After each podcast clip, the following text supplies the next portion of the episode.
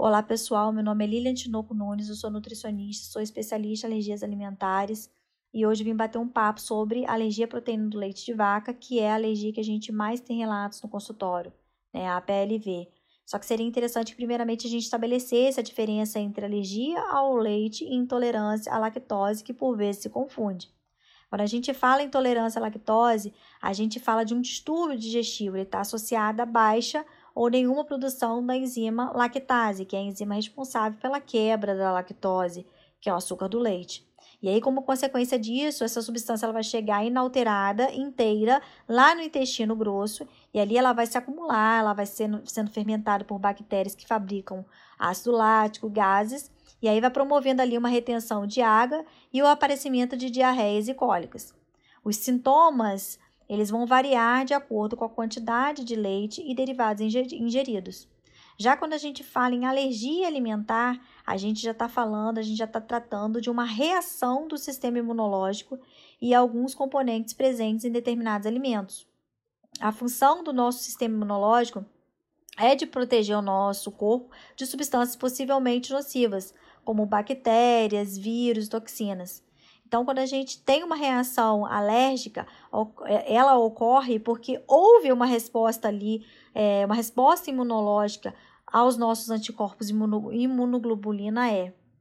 Então, quando a gente fala de doenças alérgicas, elas, elas são mais complexas, elas são multifatoriais.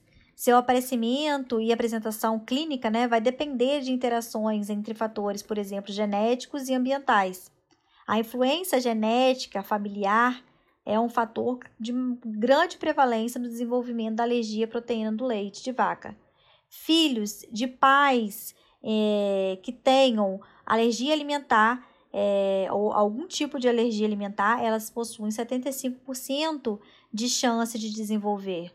Mas mesmo que não ocorra, não tenha histórico de pais e mães com alergia, a criança pode sim manifestar alergia à proteína do leite de vaca. Né? Outra hipótese que está sendo muito estudada é a hipótese da higiene, que tem sido considerada uma das possíveis causas no aumento da alergia alimentar, né? Porque a vacina, hábito de limpeza, os anticorpos, eles tornam as pessoas menos expostas a infecções. E aí aquilo acarreta uma alteração no sistema imunológico. E assim vai aumentando as chances de desenvolver as alergias. Outros fatores ambientais também estão sendo investigados nesse desenvolvimento, nesse processo de desenvolvimento de alergia alimentar. É, por exemplo, a dieta das gestantes da, e da nutriz, a idade que deve introduzir o alimento sólido é, e, e, dos alimentos alergênicos, né? E aí, de uma forma geral, quando a gente fala em alergia, quando a gente fala em sinais e sintomas dessas alergias, é, a, a alergia ao leite, a gente tem é, grupos, né? Nós temos sinais e sintomas é, sugestivos na parte digestória, na parte respiratória e na parte cutânea. Então, na parte digestória, a gente tem ali a dificuldade da digestão, a falta de apetite, a recusa a, é, alimentar, vômitos, cólicas. A gente vê sangue nas fezes, assadura na região anal. Já se tratando do, da parte respiratória, a gente vê coriza, obstrução nasal, chiado, respiração difícil, né? aquela tosse que a gente não consegue parar.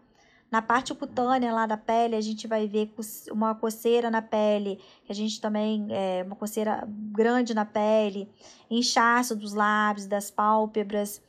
É, e aí, assim, é válido ressaltar que esses sintomas também podem ser fisiológicos, né? Eles podem estar associados a outras causas. Portanto, o fato da criança apresentá-los não caracteriza imediatamente a PLV. É, Estima-se que de 1 a 17% das crianças menores da idade de 3 anos apresentam sintomas sugestivos de HPLV. Porém, quando você vai realizar a investigação de uma forma correta, apenas de 2 a 3% dessas crianças realmente apresentam alergia ao leite.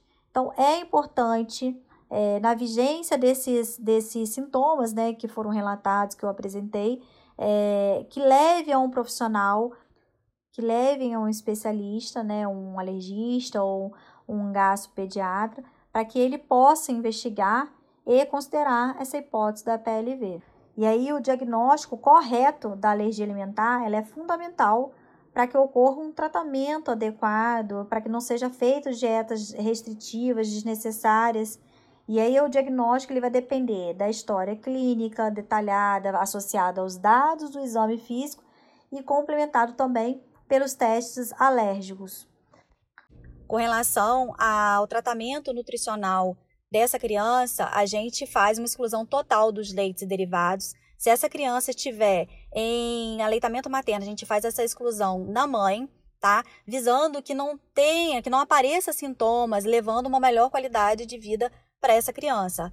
E é importante lembrar que todo esse processo de exclusão deve ser acompanhado por um profissional para poder ver se o desenvolvimento da criança está acontecendo da melhor forma possível, de uma forma saudável, tá? Sem que haja nenhum prejuízo nesse desenvolvimento da criança. Bom, hoje eu trouxe um pouco para vocês sobre a PLV, no assunto a PLV. Espero que tenham gostado. Qualquer dúvida ou que precisarem a respeito desse assunto, eu estou à disposição. Obrigada.